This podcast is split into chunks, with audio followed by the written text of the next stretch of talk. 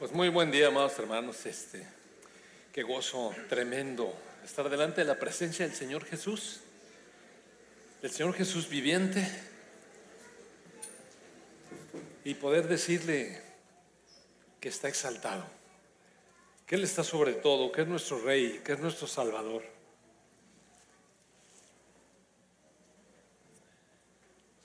Parece fácil, amados hermanos, pero no es.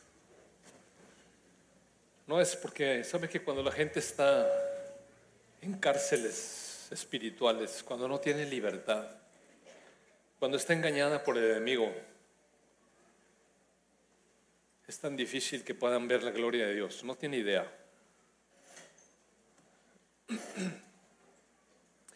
Bueno, antes de empezar el mensaje, me pidió Lorenzo este, oportunidad para dar un, un pequeño anuncio. Entonces vamos a escuchar a nuestro hermano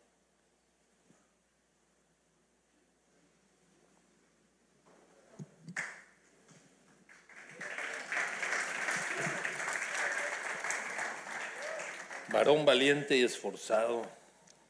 Bienvenido. Buenos días, amada iglesia del Señor. Un gusto saludarles a todos.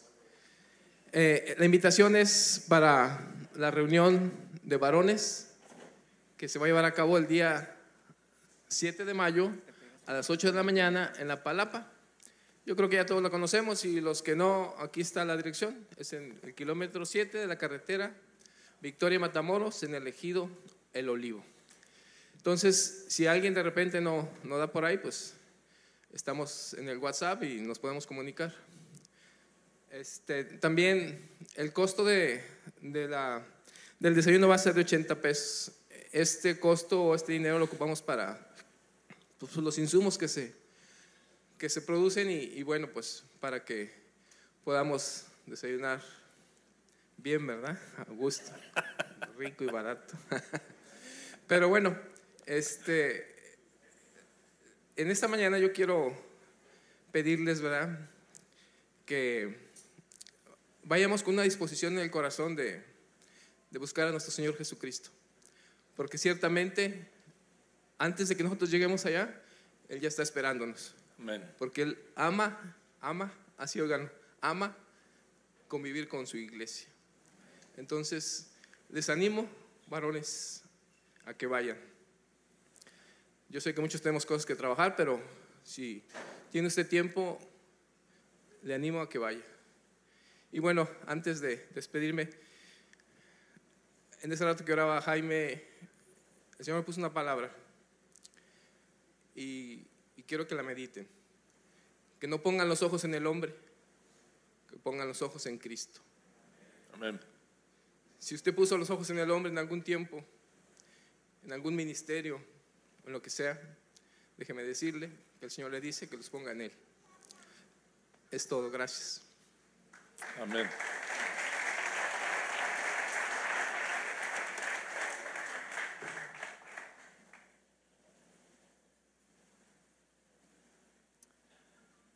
Pues muy bien, amados hermanos, nuevamente buenos días, bienvenidos.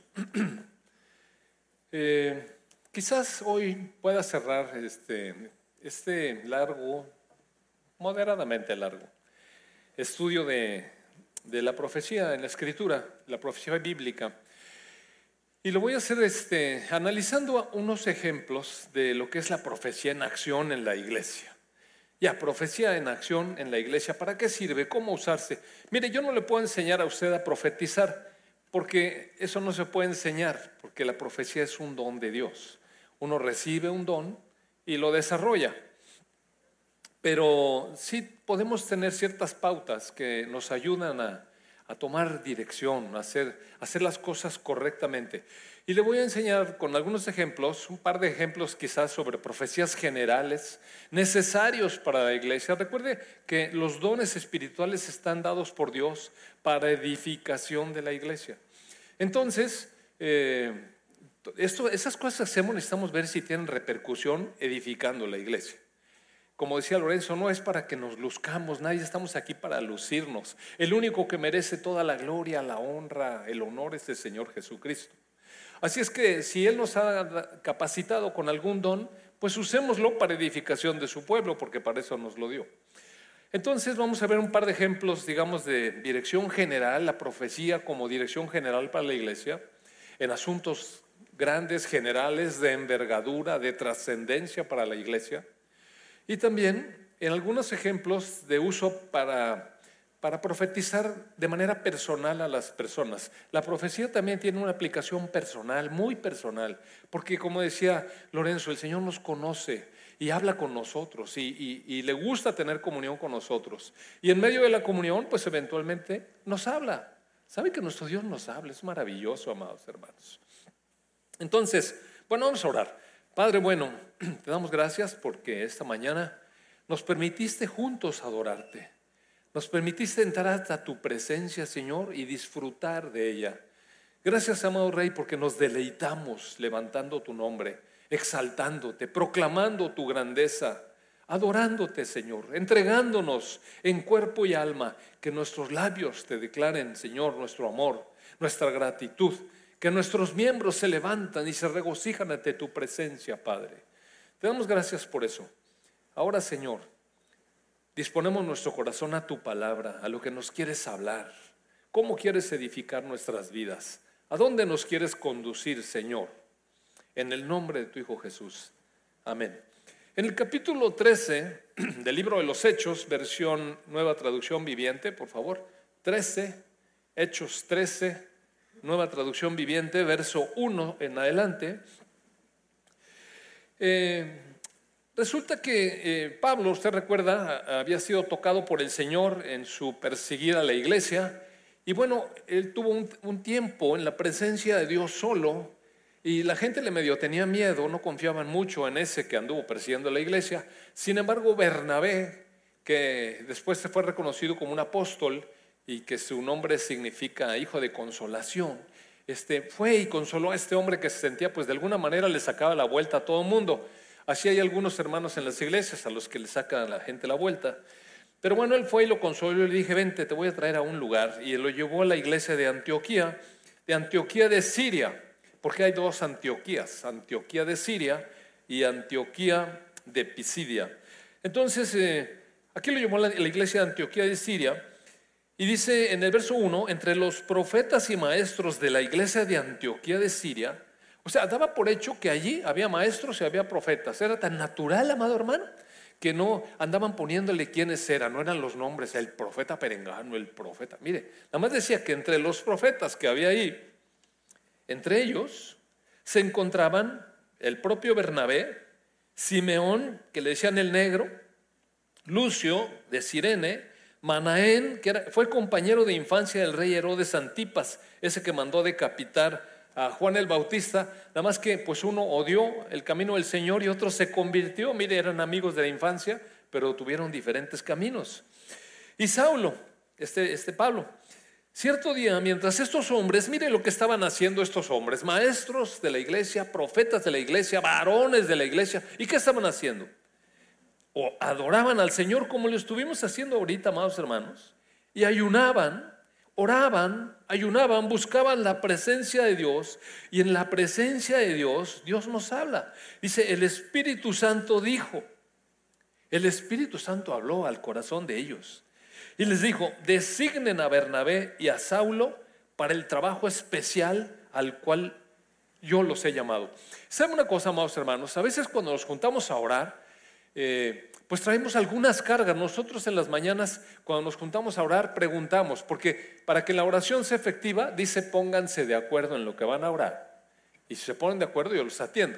Si cada quien ora una cosa diferente, Señor, acaba con la guerra en Ucrania.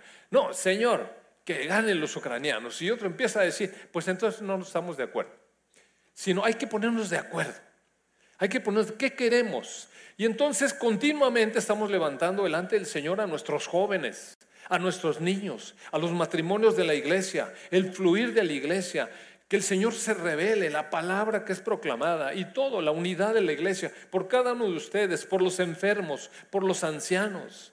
Y hay una serie de cargas, pero en algunas de las cargas que manifestamos, cuando estamos de acuerdo, y de veras es una carga, no es un, no es un rezo, Es una carga espiritual que llevamos. El Señor de pronto nos da un mensaje para que alguien se haga cargo de esa carga. ¿Sabe?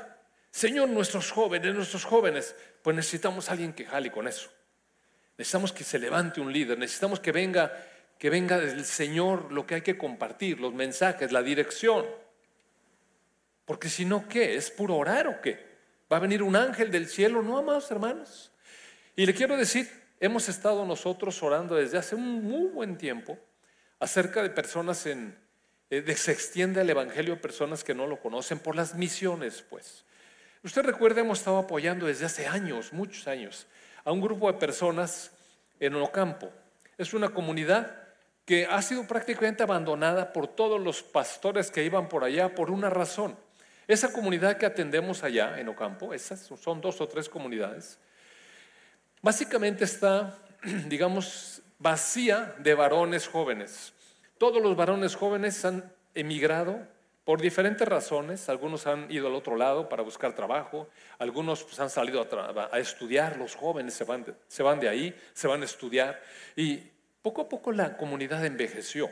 Y sabe que ahorita esos pueblitos están compuestos por ancianos y ancianas, o sea, por personas de edad avanzada que están enfermos en su mayoría por enfermedades crónicas y muchos de ellos ya están realmente muy cerca de la muerte. De, hecho, la semana pasada le hablaron a Sabino porque estuvimos orando por un señor de allá que ya estaba muy avanzado en edad con, con una enfermedad terminal, tenía cáncer, y entonces la, la familia dijo, hermanos, que el Señor ya le extienda misericordia aquí a nuestro amado hermano y pues que ya lo tome porque está muy mal, ya realmente. Estuvimos orando mucho tiempo antes por su salud, pero bueno, se fue deteriorando y vamos a pedirle al Señor que lo, que lo tome.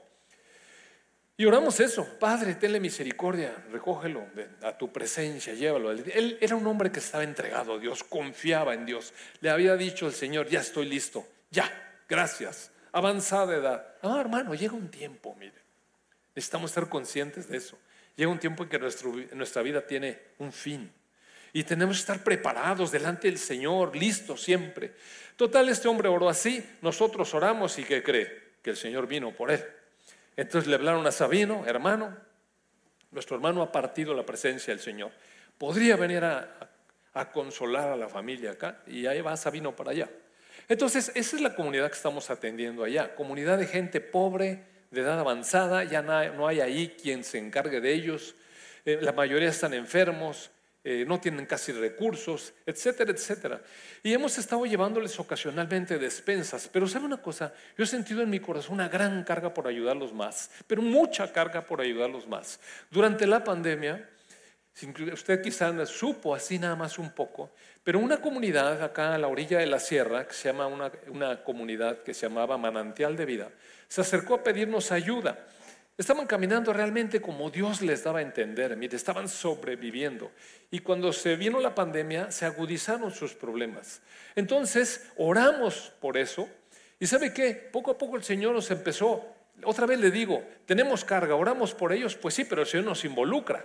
Entonces se involucró para que empezáramos a ir a visitarlos, a ayudarles, etc.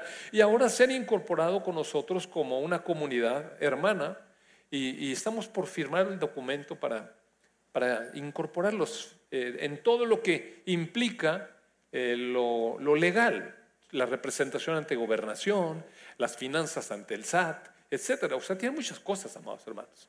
Pero hubo que involucrarse, mire, hubo que involucrarse. Entonces el Señor puso, nos puso al grupo de ancianos y, del consejo a buscar quiénes tenían que atender eso de manera formal. Entonces Carlos, Sabino y otros hermanos se fueron para allá. Y esa comunidad ha crecido, hermanos, increíblemente en profundidad, en número, en, comunión, en, en, estrechar relaciones. Mira, ha crecido en conocimiento de la palabra. La atendía una pequeña, una pequeña, quiero decir yo, pero en realidad es mayor que yo de edad, una pequeña señora, una pequeñita, que con su corazón, su corazón para, para atender a esas personas le dedicó toda su vida al Evangelio. Pero ella ya estaba cansada. Ella fundó prácticamente esa comunidad. Ella de su dinero levantó, dio su terreno y levantaron ahí, entre ellos como pudieron, el lugar para, como un templo. Y cuando llegamos nosotros le echamos la mano y miren, ha ido muy, muy bien. Pero esta señora ya se sentía cansada y necesitaba entregarle la iglesia a alguien. Estuvo orando por mucho tiempo entregarla. Intentó hacerlo en un par de ocasiones, pero encontró solamente lobos, rapaces que querían nada más dinero y poder. Y ella se arrepintió, iba con el Señor, oraba otra vez. No, Señor, aquí no es. Aquí no es. No creo que me estoy levantando el cuello ni a nosotros. Lo que le estoy diciendo es que el Señor responde a las oraciones de quien ora. Y ellos oraron. Y el Señor nos puso nos puso unos con otros, nosotros orábamos para que... ¿Se acuerda cuando tuvimos una, una comunidad en la colonia Vamos Tamaulipas y le echamos las ganas, pero bueno, picamos piedra, no funcionó. Pero el Señor tiene sus planes y nos puso en comunión con ellos y oramos, sí, nos dio confirmación de que ahí teníamos que trabajar. Y eh, a todo lo que voy es que, amados hermanos, qué importante orar. Qué importante escuchar la voz y la dirección del Espíritu Santo. Hagan esto. Qué importante que el Señor comisione personas y que levante de en medio de quienes tienen la carga, quienes se van a hacer cargo de la carga. Aquí están orando, Señor, Señor, que se extienda el Evangelio. Mire, la iglesia estaba naciendo. Solamente vea unos cuantos lugares que tenían una, una comunidad organizada. Una de las mejores organizaciones o comunidades organizadas era Antioquía de Siria. Allí ya había, profetas, maestros, evangelistas, etc. Había gente trabajando, era una iglesia en funciones. Entonces oran, Señor, que se extienda tu reino. Señor, trae la carga, te adoramos, aquí estamos dispuestos. El Espíritu Santo habla y dice, sepárenme a Bernabé y a Saulo para el trabajo que les he llamado. Así que después de pasar un poquito más tiempo en oración y ayuno, les impusieron las manos y los enviaron como hemos hecho con nuestros hermanos que van a misiones. Por si usted no sabe, también ahora en la pandemia, tenemos otra, en, otra, en otra comunidad un hermano al que estamos empezando a ayudar y también creo que debemos apoyarlo más. Está en Michoacán. Él es un ayudante de albañil cuando, cuando hay chamba de albañil, pero cuando no, recoge cosas ahí del campo. Es de esos recolectores que, que en los tiempos de la cosecha trabajan en la cosecha. Cuando no hay cosecha trabaja de ayudante albañil. Cuando no hay ayudante albañil va otra vez a la cosecha. Y este hombre trabaja en la sierra de Michoacán.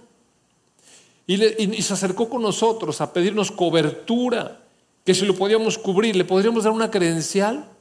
¿Le podríamos dar una credencial? Porque de repente llegan los soldados, ¿y tú quién eres? ¿Quién te cubre? ¿Cómo es verdad que eres de la iglesia? Y mire, no creo que extendemos credenciales nomás así.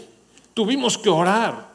El proceso nos llevó más de seis meses buscando en el Señor cómo hacerlo. Consultamos con nuestras autoridades allá en Monterrey. Consultamos con las autoridades en el Consejo Internacional.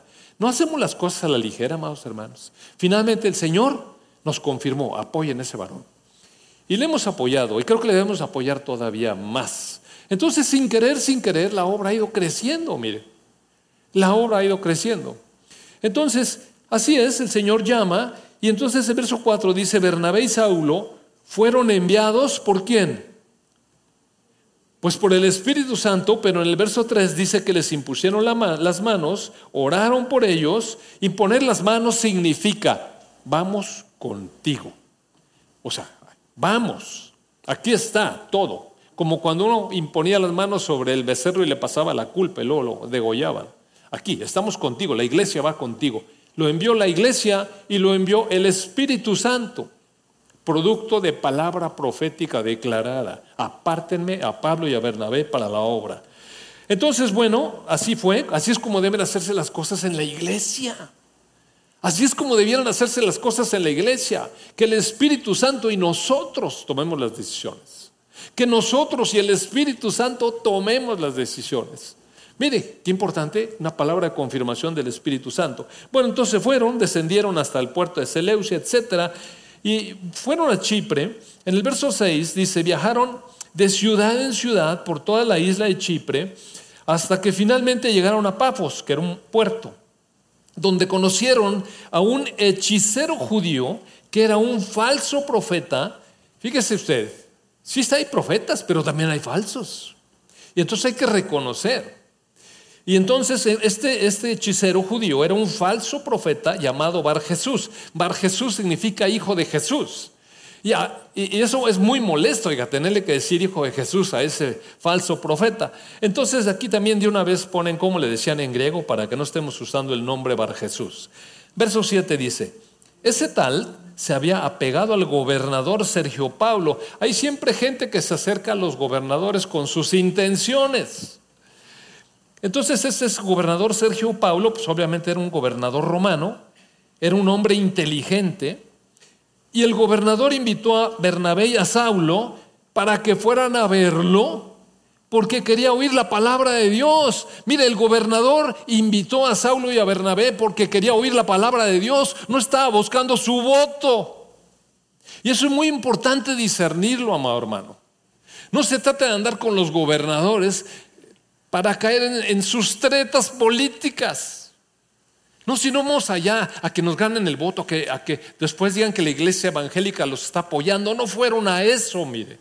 Este gobernador estaba perfectamente consolidado, él era un gobernador de Roma, él no necesitaba votos, él no necesitaba apoyos de la gente judía. Lo que quería este gobernador era escuchar la palabra de Dios. ¿Se puede uno acercar a un gobernador si le interesa la palabra de Dios? Sí. Si le interesa mi voto, no. Está fuerte, ¿verdad? Está fuertecito el mensaje. Pero es la verdad. El hombre era inteligente y lo que quería era escuchar la palabra de Dios. Pero Elimas, que así se llamaba el hechicero, ese es lo que significa su nombre en griego, se entrometió y trataba de persuadir al gobernador para que no prestara atención a lo que Bernabé y Saulo decían. O sea, ¿qué le estaban diciendo Bernabé y Saulo? Pues la palabra de Dios. Y el otro estaba tratando de distraer trataba de impedir que el gobernador creyera. Se fija que el asunto es espiritual. No es un asunto político, es un asunto espiritual. Ahora dice, Saulo, también conocido como Pablo, en, griego, ¿verdad? Fue lleno del Espíritu Santo. Mire, estas palabras son muy importantes. Lleno del Espíritu Santo, miró el hechicero a los ojos, porque cuando hablamos de profecía, amados hermanos, pensamos siempre en palabras que son bonitas pensamos en que el Señor nos va a decir algo bueno, una bendición. ¿Cierto o no es cierto? Así se piensa. Pero la palabra profética también es juicio de Dios a veces. Y mire lo que le dice Saulo de Tarso a este. Dice el verso 10, luego le dijo, tú, hijo del diablo, lleno de toda clase de engaño y fraude y enemigo de todo lo bueno, nunca dejarás de distorsionar los caminos verdaderos del Señor. Ahora mira, el Señor ha puesto su mano de castigo sobre ti y quedarás ciego y no verás la luz del sol por un tiempo. Qué bonita palabra profética, ¿verdad? Al instante, neblina y oscuridad cubrieron los ojos del hombre y comenzó a andar a tientas mientras suplicaba que alguien lo tomara de la mano y lo guiara. Se acabó en ese asunto. ¿Qué hicieron después de eso Bernabé y Saulo? pues le siguieron predicando la palabra de Dios al gobernador. ¿Por qué digo esto? Porque en el verso 12 dice, cuando el gobernador vio lo que había sucedido, se convirtió. Sí, claro que se espantó. Pero lo que quedó asombrado, mire, de lo que quedó asombrado no fue del milagro, ni de la maldición, ni de que se quedó ciego. Dice, estaba asombrado de la enseñanza acerca del Señor. En la, en la versión Reina Valera dice, estaba asombrado de la doctrina de Cristo. La palabra es la que convence.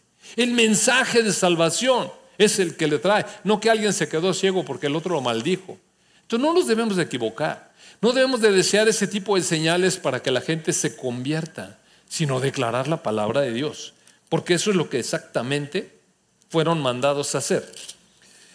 Bueno, luego dice que se fueron de allí y en el verso 14 mm. dice, Pablo y Bernabé siguieron su viaje por tierra adentro hasta Antioquía de Pisidia. O sea, salieron de Antioquía de Siria, de Siria y llegaron hasta Antioquía de Pisidia, que más o menos corresponde a la región de Galacia, o sea, profundo, en la tierra de Turquía. Dice, el día de descanso fueron las reuniones de la sinagoga, así se acostumbraba a ir al, ir al templo los días acostumbrados, como nosotros venimos aquí ahora. Y después de las lecturas acostumbradas de los libros de Moisés y de los profetas, los que estaban a cargo del servicio les mandaron el siguiente mensaje. Así se usaba en las sinagogas. Se lee una lectura de la ley, se lee una lectura de los profetas, se cantan algunos salmos y luego se deja abierto para que personas prominentes que conocen de la palabra puedan venir a hacer algún comentario o alguna explicación de la lectura. Entonces vieron que estaban allí estos hermanos, Pablo y, Bernabé, y les dijeron, hermanos, si tienen alguna palabra de aliento para el pueblo, pasen a decirla. Lo que están buscando es una palabra profética. Recuerde usted, la palabra profética es para eso, para animar, exhortar, enseñar, instruir, edificar la vida de la gente, consolar. También de vez en cuando maldice, pero aquí no está invitando a eso. Dice, pero Pablo entonces se puso de pie, levantó la mano para hacer que se callaran y dijo, hombre de Israel y ustedes gentiles temerosos de Dios. Desde luego había judíos, pero también había prosélitos, gente que no era del pueblo judío, pero estaba interesada en conocer la religión judía. Y entonces empieza a darles un discurso largo, largo, largo, largo, largo. Y en el verso 29, eh, o sea, les, narra toda la historia de Israel, pues, para que sepan que sí sabe, ¿no? sí sé de qué se trata, no traigo doctrinas extrañas. En el verso 28 dice, no encontraron ninguna razón legal para ejecutarlo, pero de cualquier forma le pidieron a Pilato que lo matara. Está hablándoles de Jesús ya.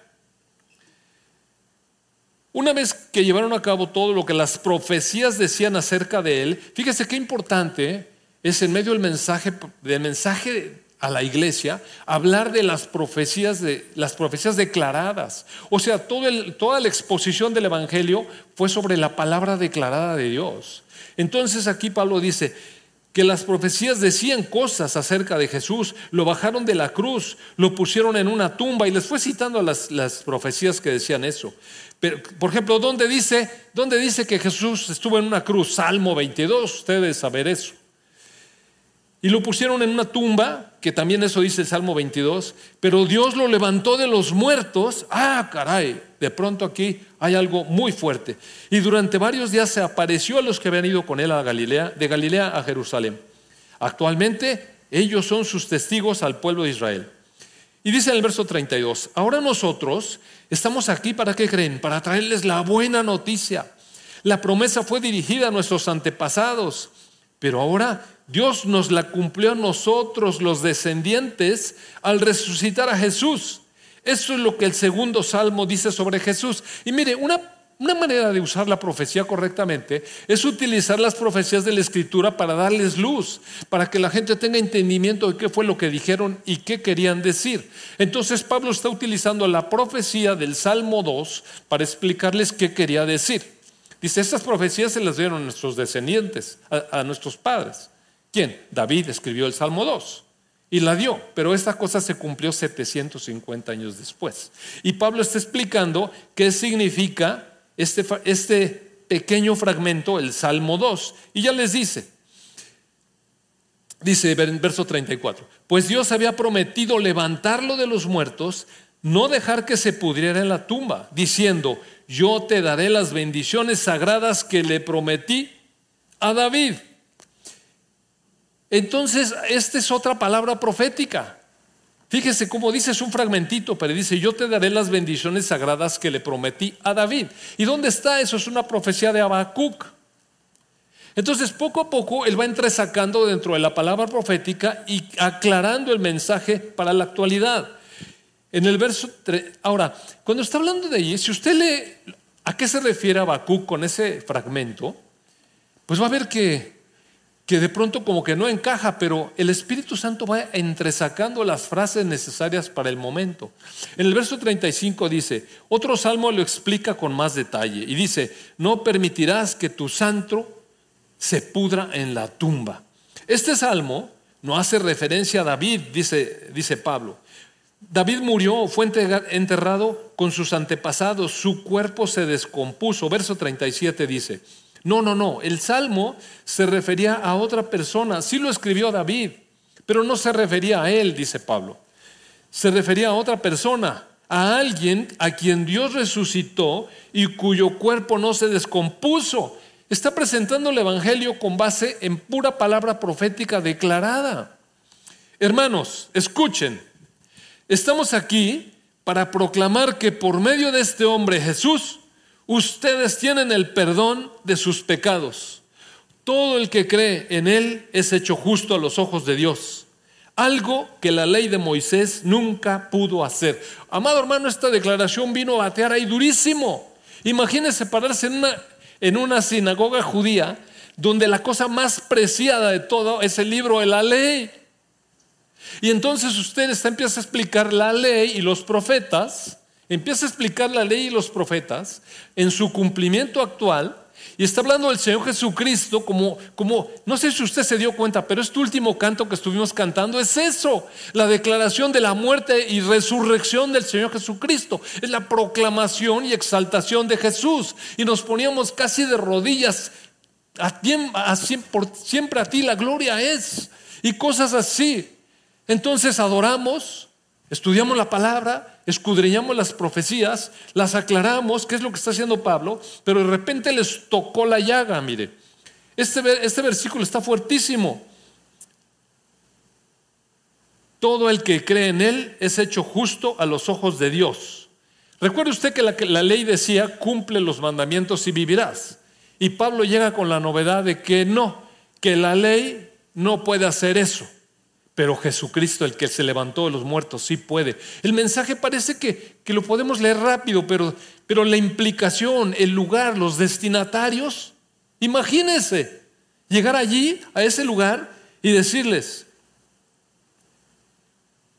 el que cree en Él es hecho justo a los ojos de Dios, algo que la ley de Moisés nunca pudo hacer. Y cuando todo el mundo se le erizó los pelos para, para empezar a repelar, le dice Pablo, tengan cuidado, no dejen que las palabras de los profetas se apliquen a ustedes, pues ellos dijeron, miren ustedes burlones, asómbrense y mueran, pues estoy haciendo algo en sus propios días, algo que no creerían aún si alguien les dijera. ¿Se imagina? Venía a decirles, hey, cuidado con su reacción. Porque el Señor dijo que los burlones no van a creer lo que se anuncia. Otra vez, un, fragmento de Habacuc. ¿Y sabe qué estaba diciendo Habacuc? Habacuc estaba preguntándole a Dios, Señor, ¿cuánta injusticia hay? Mira, llegan los poderosos, nos arrebatan la tierra con su poder, son unos abusivos, ellos tienen ejército y nos quitan las cosas y nosotros somos despojados. ¿Hasta cuándo vas a hacer justicia? Eso era lo que estaba preguntando Habacuc. ¿Y sabe qué le contestó el Señor? Le contestó esto. Miren burlón, miren burlones, asómbrense y mueran. Estoy haciendo algo en sus propios días, algo que no van a creer si aún alguien se los dijera. ¿Y de qué estaba hablando Habacuc? De que él iba a traer a Babilonia, a los caldeos, para, para castigar a Israel. Entonces, entre sacar eso necesita revelación, amados hermanos. No puede, uno, no puede uno interpretar la profecía nada más con la mente natural. Mire, sí necesita, se necesita la luz del Espíritu Santo. Si no, no se entiende nada. Pablo tenía abundancia de Espíritu Santo. Les dijo, esto, esto es peligroso. Si ustedes empiezan a burlar y no creen de lo que Dios es capaz, entonces van va a aplicar sobre ustedes esta palabra. Cuando Pablo y Bernabé salieron de la sinagoga ese día, claro que los dejó todos callados. Salieron de allí y la gente les suplicó que volvieran a hablar de esas cosas la siguiente semana. En el verso 43 dice, muchos judíos y devotos convertidos, o sea, de los prosélitos, convertidos al judaísmo, siguieron a Pablo y a Bernabé y ambos hombres los exhortaban a que continuaran confiando en la gracia de Dios no en la palabra de la ley. Esto era muy peligroso, mire. Era muy peligroso. Tanto así que dice, a la semana siguiente, verso 44, casi toda la ciudad fue a oírlos predicar la palabra del Señor. Pero cuando algunos judíos vieron a las multitudes, ¿sabe qué? Si en el Espíritu Santo, mira, enseguida surge los deseos de la carne. Les dio envidia y siempre es así, amados hermanos. Siempre surge algún envidioso. Entonces empezaron a calumniar a Pablo y empezaron a debatir todo lo que él decía. Pero Pablo y Bernabé hablaron con valentía y declararon, miren esta palabra declarada. era necesario que primero les predicáramos la palabra de Dios a ustedes los judíos. Pero ya que ustedes la están rechazando y se consideran indignos de la vida eterna, se la ofreceremos a los gentiles, pues el Señor nos dio este mandato cuando dijo, otra vez, va a citar palabras proféticas. Yo te he hecho luz para los gentiles a fin de llevar salvación a los rincones más lejanos de la tierra. ¿Y sabe qué? Es una palabra que está en Isaías. Pero es una, es una palabra que profetiza la labor del Señor Jesucristo. De hecho, todo ese capítulo, que si no mal recuerdo es el capítulo 49 eh, de Isaías, habla del Señor Jesucristo como si Jesús predicara proféticamente de Él mismo. Si usted lee ese capítulo, va a ver cómo Jesús está profetizando de Él mismo cuando venga como siervo a la tierra. Pero aquí Pablo la toma para Él, para Él, y dice, el Señor nos dio este mandato cuando dijo, te he hecho luz para los gentiles, a fin de llevar salvación a los rincones más lejanos de la tierra. Él estaba en un viaje misionero enviado por el Espíritu Santo en lugares donde a lo mejor a otro no se le hubiera ocurrido ir a predicar el Evangelio ¿Y por qué se apropió Pablo de esto? Aquí es donde entra la importancia de la palabra personal. Mire, me acompaña por favor a Hechos 9. Si usted recuerda, Hechos 9 narra cómo Pablo iba respirando amenazas de muerte para acabar con la iglesia. No le voy a contar todo porque ya se lo sabe. La cosa es que Jesús se le aparece, lo, derrumba ciego allí y entonces se queda ciego y lo llevan, lo llevan a la ciudad y en el verso 10 del capítulo 9 de Hechos, Hechos 9, verso 10, dice, ahora bien, había un creyente en Damasco, Damasco es Siria, la capital de Siria, llamado Ananías. El Señor le habló en una visión, o sea, era un profeta, ¿ok? Cuando Dios nos habla en visión, nos está transmitiendo un mensaje, se llama ser profeta. Le llamó el Señor, le dijo, Ananías, sí Señor, dijo. O sea, hay que reconocer la voz de Dios, amados hermanos. ¿Cómo, ¿Cómo sabía este hombre que Dios le estaba hablando? Porque estaba habituado a escuchar su voz. Usted no está habituado a escuchar la voz del Señor, tiene que estar habituado. A veces Dios no nos da tan grandes discursos, mire. ¿No, ¿No, le ha pasado a usted que usted sabe que Dios le dice, hey, no? Nada más, no. Y uno sabe bien que Dios le está diciendo, hey. También sabe cuando Dios le está diciendo, ve y da. Me acuerdo una ocasión que nos platicó Alfredo, Alfredo, este, que él acaba de llegar, tenía poquitito, unos dos o tres domingos. Usted sabe que en esta congregación nunca andamos pidiendo nada de dinero del diezmo ni nada. Él vino, pusieron la cosa de la ofrenda allí, pasó al frente y sacó su, su ofrenda y la puso en el canasto, se dio la vuelta, nadie, nadie estaba fijándose en eso, era una fila, todos pasaban, él llegó, estaba la música, puso su ofrenda, se dio la vuelta y tenía poquitas semanas viniendo. Y cuando iba para allá, el Señor le dijo, Alfredo, pon más. Fíjese, pon más, échale. Entonces se dio la vuelta y eso yo no, lo supe hasta después, de meses después me platicó. Entonces, tenemos que reconocer la voz del Espíritu Santo. El, Señor le dice a Ananías, sí, Señor. Y el Señor le dijo, fíjese, ve a la calle llamada derecha, a la casa de Judas. Cuando llegues, pregunta por un hombre de Tarso que se llama Saulo. En ese momento, en este momento, él está orando. Ya ve, esta es respuesta a la oración. ¿Qué estaba haciendo Pablo? Orando. El Señor va y llama a un profeta, le dice, ve y visita a Pablo. Le he mostrado en visión, a Pablo le mostré una visión, que hay un hombre llamado Ananías, o sea que eres tú, que entra y le pone las manos sobre él para que recobre la vista. Y a veces nosotros cuando recibimos un mensaje del Señor que no nos cuadra, empezamos a, empezamos a altercar con Dios y le dice a Ananías, pero Señor, he oído a mucha gente hablar de cosas terribles de este hombre que ha hecho a los creyentes de Jerusalén. Además, tiene autorización de los sacerdotes principales para arrestar a todos los que invocan tu nombre, como que Dios no supiera. Haz de cuenta, unas noticias aquí en la tierra. El Señor le dijo, es que cuando, cuando nos vamos con nuestras necesidades con Dios, ¿verdad? como que le dijera, no me digas. Mire, le dijo, ve, que vayas. ¿Por qué? Porque Él es un instrumento, es mi instrumento elegido para llevar mi mensaje a los gentiles y a reyes, como también al pueblo de Israel, y le voy a mostrar cuánto debe sufrir por mi nombre. Mire qué palabra profética. No le dijo, ¿y qué crees? Le voy a dar una caballería para que vaya cambiando de caballo cada vez que va cambiando y un séquito que lo acompañe y le echen aire. Le dijo, no, no, ese es mi instrumento que yo escogí y va a llevar el Evangelio a los gentiles y a los reyes y a los judíos y también va a sufrir. Ve y dile eso.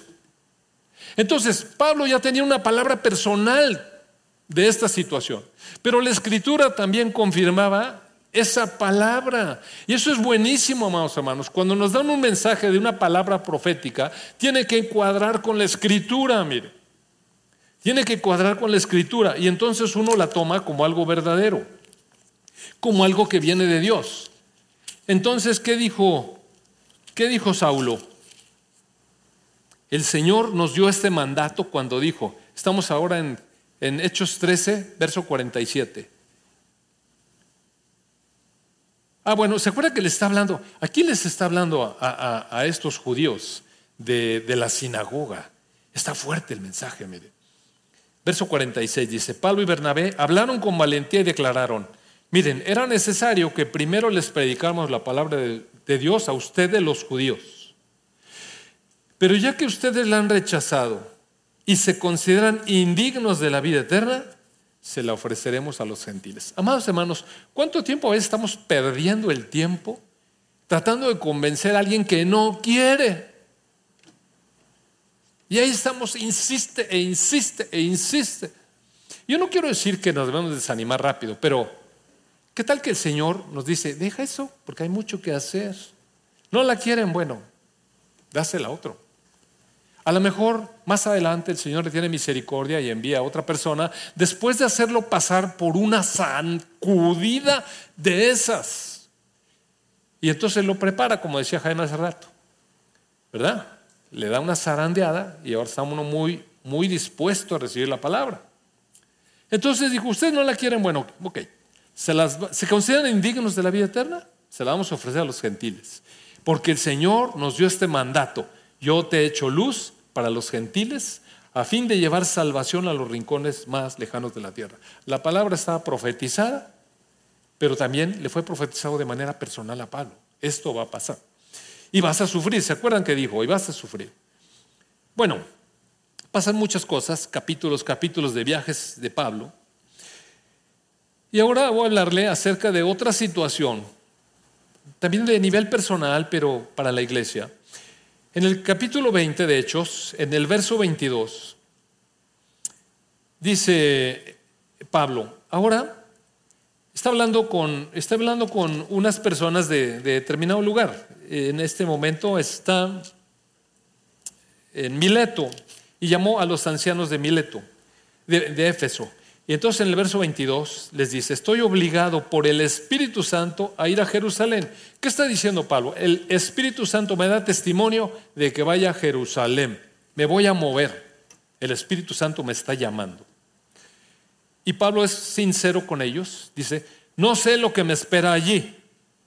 Solo que el Espíritu Santo me dice que ciudad tras ciudad me esperan cárcel y sufrimiento. O sea, amado hermano, la vida del cristiano es una vida complicada. Esas profecías guajiras de que todo va a ser pura maravilla en su vida son de la, película de Alicia en el País de las Maravillas. Ese, ese no es. Sí, en serio, no caiga. No caiga en las trampas. Tampoco quiere decir que, que todo nos va a salir mal. Porque lo que Pablo iba haciendo tenía trascendencia tremenda, mire, nos alcanzó. Eran victorias, pero victorias en medio de una lucha. Cuando nosotros compartimos el Evangelio somos mal juzgados. Cuando compartimos el Evangelio eh, somos a veces criticados, la gente nos saca la vuelta y, ay, ahí viene esto otra vez con su mensajito. Y, y cosas así. O sea, no es tan fácil, mire. No es tan fácil. La gente quiere hacer, me acuerdo una ocasión cuando iban a hacer una, una de tantas fiestas, de esas fiestas tradicionales en mi casa. Y nosotros habíamos ido ya como por cuatro años seguidos, pero cada vez que, que llegábamos, pues entonces yo oraba por los alimentos, bendecía, cantábamos alabanzas. Y luego decían, bueno, vamos a esperar que se vayan para que empiece la fiesta. Entonces procurábamos irnos temprano, ¿ve? Y ya podían seguir la fiesta.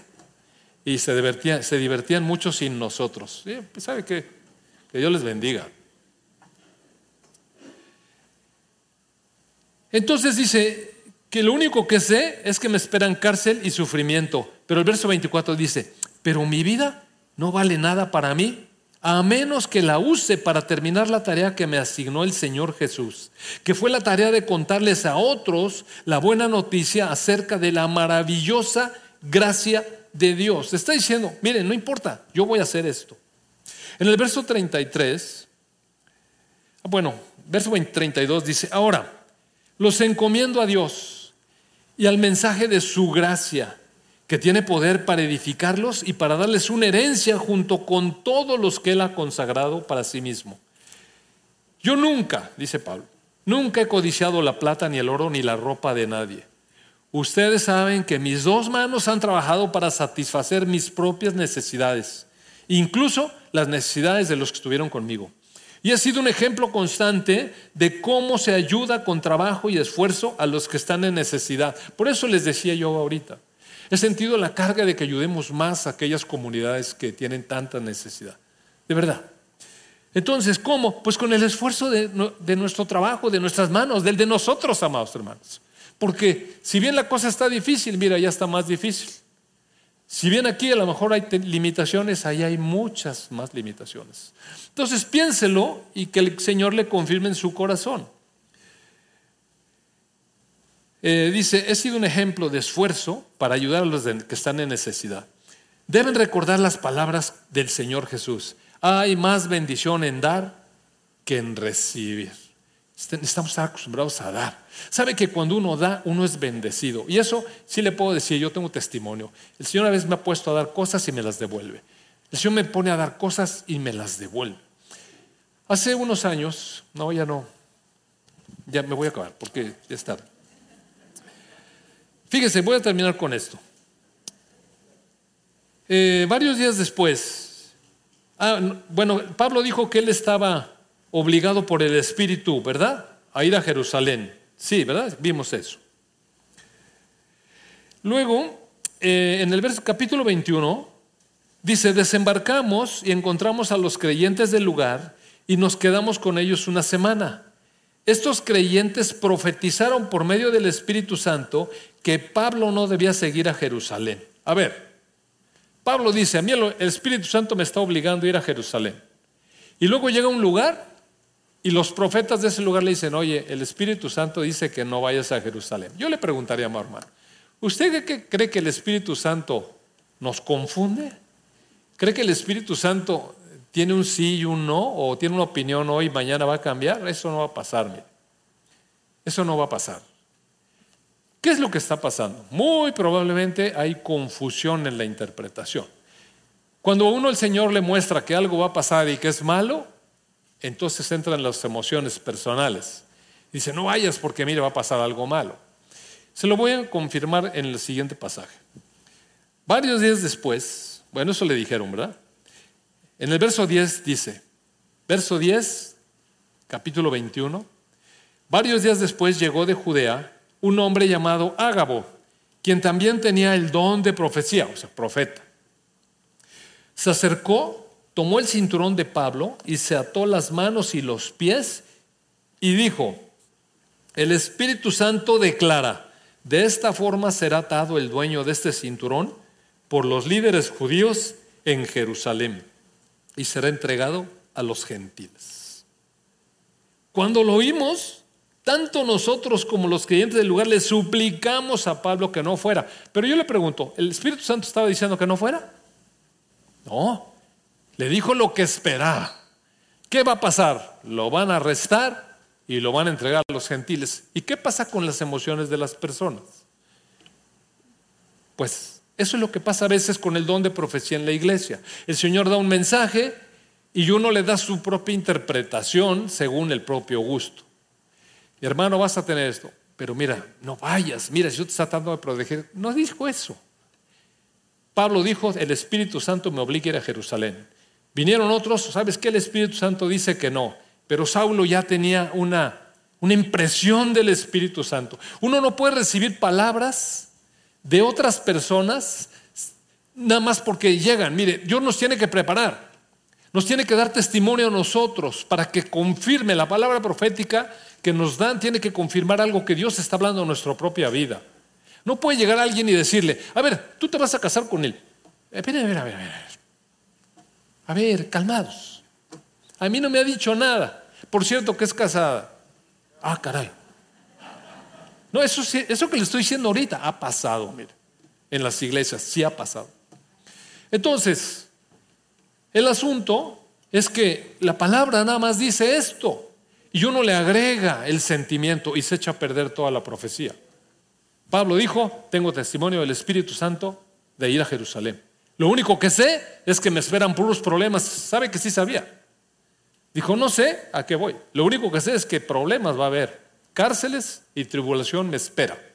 Llega a otro lado, hermano, no vayas. Dice el Espíritu que no vayas. Pablo dice, Ok, hermanos amados, gracias. Llega otro profeta, te van a amarrar así y así. Los hermanos lloran, hermano, no vayas. Oigan, hermanos, a ver la contestación de Pablo. Hermano, no vayas. Y ya sé ni dónde estoy. Y él dijo, no vayas. El verso 13 dice, Pablo dice, a ver, ¿por qué todo este llanto? me parte en el corazón. Yo estoy dispuesto no solo a ser encarcelado en Jerusalén, sino incluso a morir por el Señor Jesús. Y como era imposible convencerlo de lo contrario, mejor dijeron, bueno, que se haga la voluntad del Señor. Ah, ¿verdad? Mejor. Que se haga mejor la voluntad del Señor. Voy a cortar aquí el mensaje porque me pasé un poquito, una hora de tiempo. Vamos a orar. Padre, pues te damos gracias porque tu palabra nos instruye acerca de este don hermoso que tú has dado a la iglesia. Un don que nos permite crecer en número, que nos permite crecer en profundidad, conociéndote más, amado Rey, teniendo la certeza que vas guiándonos en nuestra vida personal y también como iglesia, como tu pueblo. Padre bueno, te alabamos, te bendecimos, abrimos nuestro corazón, Señor, y pedimos que nos des, además del don, discernimiento, sabiduría para saberlo usar. En el nombre de tu Hijo Jesús y para tu gloria. Amén.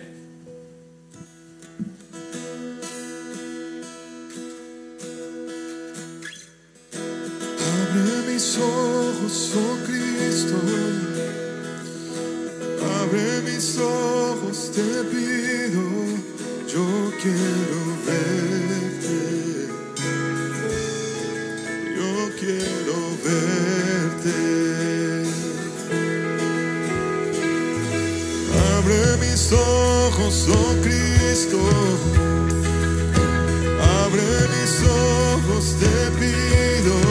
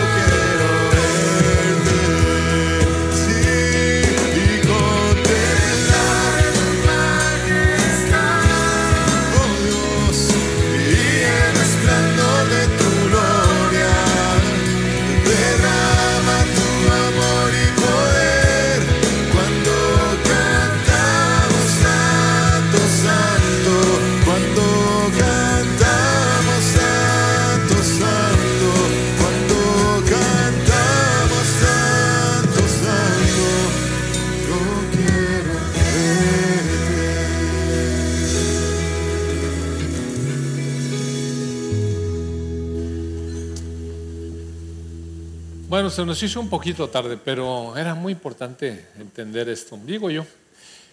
Dios le bendiga, que esté muy bonito, que pase hermosa semana.